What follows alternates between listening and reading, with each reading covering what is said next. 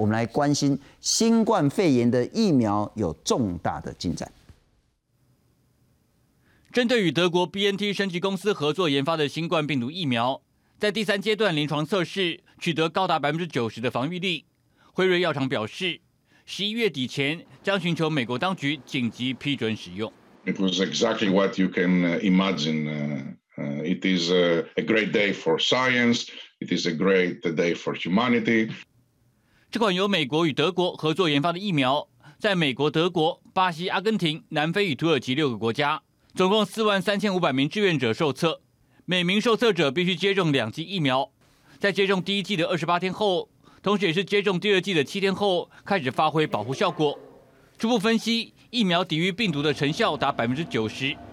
辉瑞股价九号一度大涨超过百分之十五，也带动美股收盘大涨超过八百三十四点，创五个月来新高。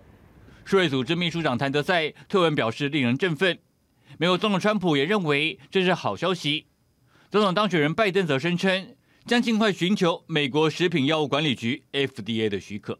The process must also be grounded in science and fully transparent, so the American people can have every confidence. that any approved vaccine is safe and effective. 辉瑞和 BNT 已跟美国政府签订十九点五亿美元的合约，将从今年起供应一亿剂疫苗，也与欧盟、英国、加拿大以及日本达成供应疫苗协议。辉瑞表示，疫苗已在美国本土与欧洲开始生产，预计今年底可量产五千万剂，二零二一年可达十三亿剂，美国民众将可免费施打。但专家认为，疫苗必须储存在摄氏零下八十度的低温。冷链储运的问题必须要先克服，但总算让终结疫情露出一丝曙光。Big progress comes from small steps, and this is the first small step, the first peek behind the curtain. 目前全球共有超过两百支候选疫苗正在测试，其中十二支进入第三的最终临床测试阶段。部分专家认为，辉瑞 BNT 的疫苗数据只是初步的分析结果。最重要的保护力能持续多久还是未知数。随着测试持续进行，数据还可能会出现变化。记者纪元庆整理报道。介绍两位来宾，欢迎机关署前署长、台湾感染管制协会的理事长张丰毅张署长，你好。主持人好，各位观众好。非常感谢资深的媒体人洪淑清。信中好，大家好。署长，这个叫做非常令人振奋的重大进展吗？呃，应该。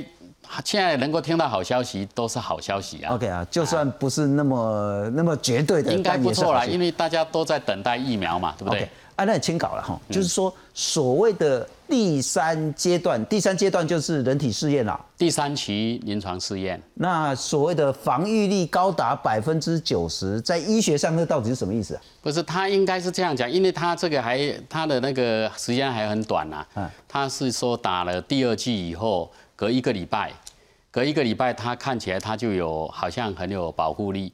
不过这个这个是还没有，它有保有有这个既有这个保护力，但是时间还还要看更多了。而且这个是少数数目，才九十几个人的数字分析呀。他总共做了好几万人啊，是，所以我觉得他还需要一些时间去分析它了。了解，就是乐观，但是不要说真的真的好像说已经有了这样子。对，我我们也期待他了，因为他们也有一个预期，百分之九十的防御力，供我那住几百人、高杂的人都会有抗体，所以就不怕这个新冠病毒了。原则上就是说可以保护嘛，啊，但是因为它的追踪时间短啊，还要看时间，嗯哼，还还要更多数目的的人进来一起做统计。然后追踪的时间要过长，因为因为疫苗本身它还有很多很多东西还没有没有回答啦，比如保护力有多长，他不知道啦。因为我们就会担心说，譬如说流感疫苗，它是每年都要打嘛，又不是说打了一次终身有效。那这个新冠肺炎的疫苗是说每年要打，还是一辈子就打那么一次？像卡介苗这个议题还不能去提，你只能说现在针对说打这一剂以后，它到底。可以维持多久有效？先了解这件事。OK，这个问题问的太早了。他到了半年到一年，是不是他抗体还蛮好的，还具有保护力？先讲到这样。那至于将来那个是一个争论，说将来会不会有那个病毒的改变，会不会需要每两年、一年，或者要不要再再打？因为病毒的这个抗原性改变的问题。OK，那个是另外一个议题。现在问这个问题没有太大意义。对，现在先不要问说第一个这个疫苗什么时候可以打到人体，而且是安全的。第二个打了之后可以撑多久？对对对对对。好，那我请教了哈。假设我很很容易从乐观来看问题。假设今年底就像这一个辉瑞所说的，年底呢就可以供应全世界五千万剂的疫苗，到明年的时候可以增加到十三亿剂，是不是？因为除了辉瑞之外，其他疫苗厂也都在做嘛，哈。对。是不是到明年最晚明年呢，我们就可以战胜这个新冠病毒？跟他说啥又那哪的？啊，因为最重要最重要的问题是，我们就以辉瑞好了。我们如果看这家公司，它到了二零二一年，它可以，它都一如果说它真的有效啊，然后它还准备可以生产十三亿剂，那可以打多少呢？十三亿除以二嘛，一个人打两剂嘛。哦，一个人要一个人隔三个礼拜要打一剂，那我们就算这样好了啊，这样。打的人还是不够多啊，也才六七亿而已。对呀，所以应该光是他还不行嘛，对不对？啊，当然这个他他是这样讲啦。那当然如果有效，他会不会这扩扩大那个给很多厂一起去生产啊等等啊？那这个我们就不了解。另外一个就是还有其他好几个在做第三期临床试验的。疫苗是，所以到第三期，它就应该还是有机会，其他疫苗也是可以啊。是不是？我们只要全世界所有的人达到一定的量，我不晓得那个叫百分之五十、百分之七十五，这个病毒就自然消失在人类地球上。我我想，应该大家到目前为止看起来，还是在等待有效的疫苗，让全世界的人，大部分的人都打到疫苗，或者是把高危险的人都打到疫苗。OK。然后会大家变成不害怕了，死亡率也不怎么有死亡，然后那个传播率也降低了，是让他可以跟我们和平过日子了。了解。大概疫苗，我们现在各国在做各式各样的，呃，不管是隔离啊、封城啊，或者各各种东西，哦，或者是所谓的社交距离，目的就是在等待疫苗啊，不然在等待什么呢？是是是。不过现在看起来应该可以等得到了。不过素清，我要请教你，我们很快再来看一下。在昨天美股说大涨，最关键的就是这一件事情。辉瑞啊，这个以前就现在还是在做那个很重要威尔刚的这个药厂然后，所以他之前因为这个威尔刚已经赚翻天，那现在看起来，如果他真的可以顺利生产的话，他应该又可以赚翻天。我们来看看美国辉瑞药厂跟德国 BioNTech 共同做的这个疫苗呢，在第三阶段临床试验呢说。使用的保护率、保护效护效用率呢，高达百分之九十，超过百分之五十的可接受有效率。那这是叫做 RNA 疫苗。等一下请教署长，这是什么？在第二剂接种后七天，或是第一次接种第二十八天之后有保护力。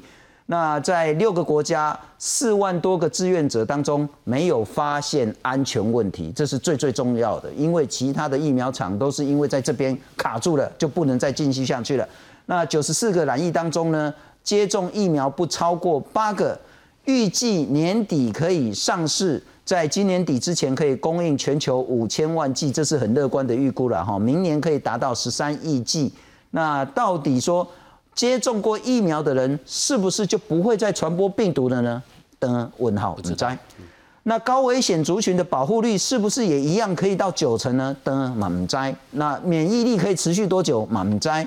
那分配供应的部分当然是医护优先了哈，那当然会有保存的这些技术的门槛的问题，所以它接下来可能就是有钱的国家、有钱的人，或是高风险族群就先打嘛，啊，比较没钱的国家可能他会承受更大更大的感染的问题。我请教一下，这件事在对抗武汉病毒或叫新冠病毒，我们是不是已经有非常大的希望？呃，我必须说，至少是一个很大的一步。比如说，呃，这一次他说他们的保护效用率到九十趴。本来呢，他们预期是说，因为要紧急授权嘛，因为疫情蛮紧绷的，所以今天如果疫苗出来没有安全性太大的疑虑的时候，他们甚至想说，只要超过五十趴，他们就愿意核准了，所以远高于他们的期待值。那这九十趴怎么算出来呢？他就是说，哎，我我这受试者里面有一些是真正接种两次的这个新的疫苗，有一些其实他没有中到疫苗，让我把它放到人群当中去。那也受惠于现在欧美的疫情还蛮还蛮严重的，所以很快的开始有一些可能没有打到疫苗的他就感染了，于是他就开始计算，于是他们现在总共有九十四个生病的，这九十四个生病的，他们发现里面哎有八个是有打到第二剂的，那其他呢是真的没有打疫苗，所以他这样一比就发现，哎，如果我放到自然人群中，你可以明显看到有打跟没有打真的有很大的差异，所以他们算出来说，第一，它看起来的保护力是远高于他们本来的可接受值，本来想说只要有超过五十我就给你过了啦，现在看起来是有九十，可是第二个要面临考验的问题就是说，问题是这是接种第二剂后一周嘛，哈，那我们要接下来看的是说，他们至少希望能更多，如果更多人生病。就更多人染到新冠病毒，它这个统计才能越完整。这个两组之间的竞赛差异，就是有保护跟没保护的差别会不会更大？可以继续观察。可第二个问题就在于说，呃，不知道大家有没有印象，其实包括在美国或欧洲其他地区，都曾经出现过二次感染者，就是说他们第一次感染新冠病毒之后，可能甚至美国那一例，他是在隔了第一次病发到他第二次再确认确诊大概一个多月。那这样的期间真的，而且当时他们去做。做的检查就发现说，哎，这个人他得的第二次的感染，跟他第一次感染的病毒的基因序列不大一样，所以他第二次那次其实相对比他第一次还严重。也就是说，到底我们这个疫苗，我现在看到它是有保护力的，但它的保护力能持续多久？在这个新冠疫苗持续的变异之下，它的保护力能够多久以及多有效？这是第二个他未来要面对的问题。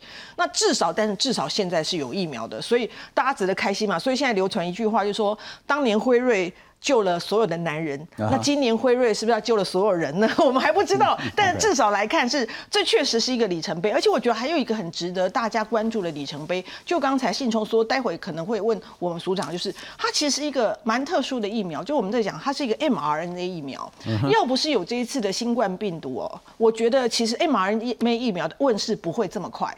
因为到之前根本没有大剂、大大规模的使用或问世这些 mRNA 疫苗，也就是因为这一次的事件开始，让包括这个 BioNTech 跟之前的美国的 Moderna 开始他们的 mRNA 疫苗在这一波竞赛中反可以跟那些传统疫苗站在同一条线上，是没有想到反而它最后是第一个看看起来第三级临床效果是很好。OK 啊，等一下再请署长帮我们上那个疫苗学的课，但我要先请教素清，就是我们其实。不是那么关心什么叫 RNA 疫苗啊，但我们比较关心到底什么时候台湾能打得到。我们来看看，呃，辉瑞的董事长他说呢，辉瑞是唯一拒绝美国政府补助的美国制药厂啊，不然你动不动就要用政治来影响我，所以呢，这个是重大突破，那人类可以终结这一次疫情的希望。那这个 BioNTech 呢，它的创始人说呢，这是一个里程碑了哈，全球都有一个很大的希望。庄仁祥，我们的指挥中心发言人，他说呢，我们有跟全球取得这个叫做 COVAS 平台的签约，有机会一共要盖波秀，有机会谈好摕到这个疫苗，有机会有五万注的掉了。台大儿童医院的院长黄立明他说呢，就算这个平台取得疫苗了不起，也拿到三两三百支而已，啊，这是别他煮。那如果要加速这个疫苗来台湾呢，最好还是东洋来去代理采购，但东洋有入资的争议，所以呢问题很大。台湾疫苗推动协会理事长黄玉成他说呢，这个呢是要在机场要有超低温疫苗的冷藏厂房，现在呢其实是很悲观，说这个疫苗在明年初台湾进得来呢，其实希望不是那么高。到底明年三月有没有可能？如果它量产，那刚做也对。呃，必须说，第一个，台湾会不会分得到疫苗，跟台湾会不会分到这个 BioNTech 跟辉瑞的这支疫苗，这应该两个来看。是第一个部分是，虽然辉瑞说他们是呃没有拿美国政府的钱。可是问题是，确实人家也有预定，你知道吗？呃，包括美国或者欧盟或者日本这些国家，他们其实很早就捧着大笔的钱在各处下庄。他很像说，我我不知道谁会赢，所以我要押宝。所以包括美国跟欧盟跟日本，其实他们都已经付了大大笔的定金要买他的疫苗。所以第一，他说他今年的五千万剂或者未来明年的十三亿剂，究竟那些还没有付定金的国家，就是进入 COVAX 去分配会有几？剂，这是咱这 COVAX 是讲咱哪有出钱，啊毛个写黑注文的嘿，对啊，可是 COVAX 因为不是加加这个 BNT 还有 Pfizer 嘛，它有其其他的疫苗也会进来所以。黄立明讲的就对了。咱你讲咱哪边分黑不知？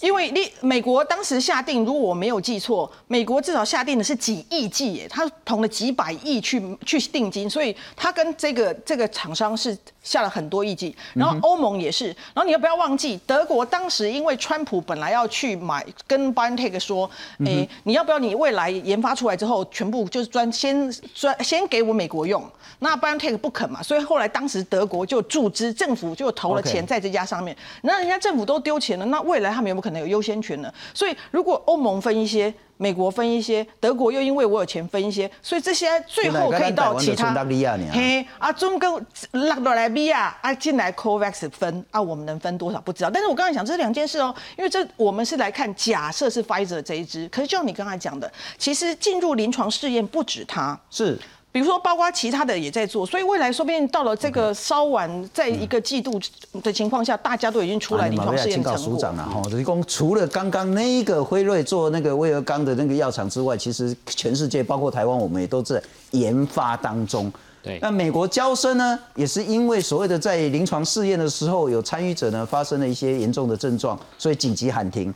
李来呢，也是因为安全的顾虑呢，也喊停。这是美国药厂的部分。英国阿斯利康呢，它也是因为有所谓的并发症暂停。但是呢，在英国虽然呢已经陆续恢复实验，美国的部分还是暂停的。中国呢说它很厉害，说它其实有很高的进展。那国药集团呢，已经有数十万人积极接种这种叫做灭活的疫苗。那国药集团说年底可以生产一亿剂，明年可以生产超过十亿剂。台湾包括国光、高端、联雅呢，我们现在也都在临床试验当中，希望明年第一季我们台湾自己的疫苗，台湾人自己可以打得到。第一个，台湾对于疫苗究竟什么时候我们有比较明确的希望？第二个，塔多瓦公牛要麻烦你帮我们介绍一下疫苗血，所谓的 RNA 疫苗是什么东西？好，第一个，台湾自己目前正在做临床试验的有三家在做第一期临床试验。是那如果也预计说，如果顺利的话，明年的上半年可以做第二期临床试验。换句话说，明年的上半年，国内自己的疫苗大概是不太可能会有自己的疫苗可以打。了解，好，这个应该是是不太容易，依照目前的这个进度。是好，那就是那至于国外疫苗就看，因为指挥中心也讲有努力在做一些沟通协调，那有些事情也说不太方便讲，所以我想他们可能还在努力中嘛。是是那刚刚有讲到说这个疫苗，事实上现在疫苗的几个主要的方式已经进入第三期临床试验，全世界大概也也差不多有十种啊，十种到一打左右哈。那可以讲说疫苗主要有几种方式啦，一个你看中国大陆他们有也有用一些所谓的呃气候化的哈，气候化的一些所所谓的这个。的病毒哈，那另外刚刚像辉瑞这一种的，它就是跟美美德纳一样，它是用核酸的，比如说 mR 那个 RNA 疫苗啦之类的哈。那还有有有一些是用一些病毒载体的，病毒载载载体的这些，比如说用那个 adenovirus 当做一个载体，把那个那个然后用用这个来打疫苗，但是这个也有它的一些问题，但是也有一些在进展中啦，也有做到第三期临床试验了。